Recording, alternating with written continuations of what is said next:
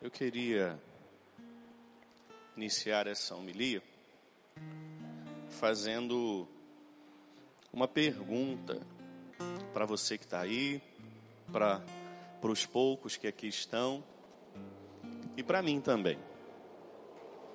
Mas essa pergunta não é para apontar o dedo na cara, não é para dizer viu, eu avisei, não é nada disso. É uma reflexão.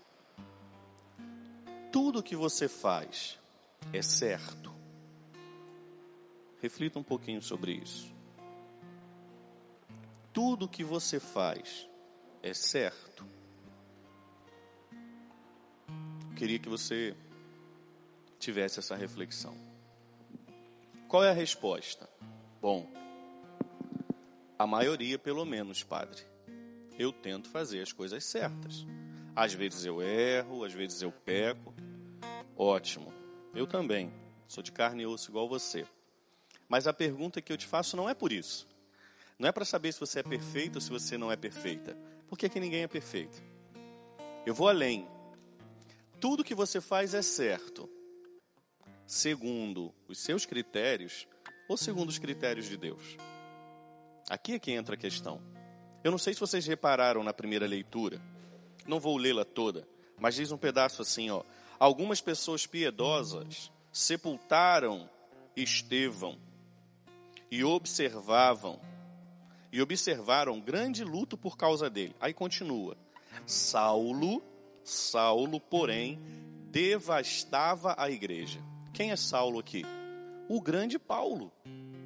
O grande São Paulo. Isso, o que escreveu a carta aos Romanos, o que escreveu um, quase o Novo Testamento todo. É ele. E olha o que, que diz aqui dele: Saulo devastava a igreja. Quer saber uma coisa? ele achava que estava fazendo a coisa certa. Acredita nisso?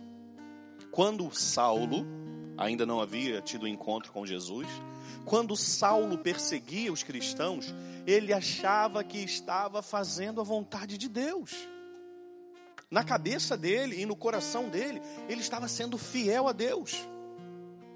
Na cabeça dele era o seguinte: como eu vou deixar esse povo falar que o Deus que eu sirvo não é mais o Deus e agora tem um homem que está falando que é Deus? Não posso. Eu tenho que passá-los todos ao fio da espada. Lembra da primeira pergunta que eu fiz?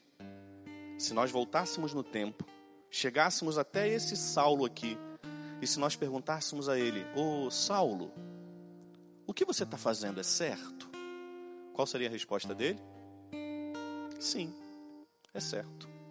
Padre, onde o senhor quer chegar? Meus queridos, quer ter um critério de certeza e de verdade? Aí eu vou lá para o Evangelho, lá no versículo 38. Jesus mesmo diz assim: ó, Pois eu desci do céu, para, não para fazer a minha vontade, mas para fazer a vontade daquele que me enviou. Então, o problema aqui não é a gente ter uma consciência do que a gente está fazendo certo, de forma alguma. A questão aqui é: eu estou fazendo certo segundo o critério de Deus. Certa vez, eu, eu recebi uma carta. Nunca contei isso para ninguém. E não tenho problema de dizer aqui, apesar de não saber onde essa, onde essa pregação vai chegar. Mas não estou revelando o segredo de ninguém.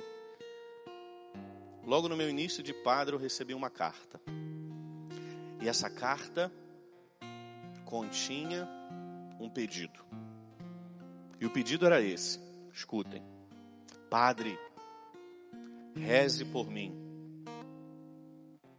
Reze por mim. Eu engravidei fora do meu casamento. Mas, Padre, eu não quero perder a minha família me ajude. Olha cá agora. Padre, me ajude. Reze por mim, para que eu faça a coisa certa. Eu preciso tirar essa criança. Compreendeu? Que na cabeça da pessoa que me mandou a carta, o certo que ela tinha que fazer era abortar para salvar o casamento. Eu nunca pude responder essa pessoa, porque eu não sei quem é essa pessoa. Eu recebi essa carta de forma anônima. Mas se eu pudesse responder essa pessoa, eu dizia para ela: Minha filha, não é justo matar o inocente para continuar numa mentira. Assuma a responsabilidade. Não parece o correto? Por que não parece o correto que eu estou dizendo? Porque aquilo que eu estou dizendo vai acarretar um, uma grande briga, talvez até uma separação. Padre, por que o senhor está dizendo isso tudo? Porque muitas vezes, minha gente, nós não somos pessoas ruins, não. Existe pouca gente ruim no mundo, sabia disso? Existem pessoas mais, do coração mau, pessoas que são cruéis, existem. Mas essas pessoas são poucas, são poucas. A maioria absoluta é gente boa. É gente boa de coração. É gente boa, gente com boa vontade. O problema é que, às vezes, o certo é o que eu acho certo. Vou voltar aqui e vou acabar. pregação de semana não pode ser muito grande que fala ou não. Então eu vou acabar essa pregação. Mas aqui, na consciência e no coração de Saulo, ele estava fazendo a coisa certa, perseguindo a igreja de nosso Senhor Jesus Cristo. Quer saber se você está fazendo a coisa certa? Pergunte a Deus. Ou, vou dar um, um, uma fórmula clichê. É muito clichê, mas eu não tenho problema com coisas clichês. Elas nos ajudam a entender. Quer saber se o que você está fazendo é certo? Pensa assim: no meu lugar, Jesus faria. Ponto final. No meu lugar, se Jesus estivesse aqui agora ele faria? Nós sabemos muito bem que o Espírito Santo vai dizer ao nosso coração sim ou não. O que importa não é fazer o certo. O que importa é fazer o certo segundo a vontade de Deus. Tem um monte de gente aí falando que um montão de coisas são certas, mas nada daquilo é vontade de Deus. Então, queridos, que possamos, assim como Jesus disse, pois eu desci do céu não para fazer a minha vontade, mas a vontade daquele que me enviou. Que possamos então pedir a Deus essa graça. Jesus, me ajude a fazer o certo. E qual é o certo? A vontade de Deus.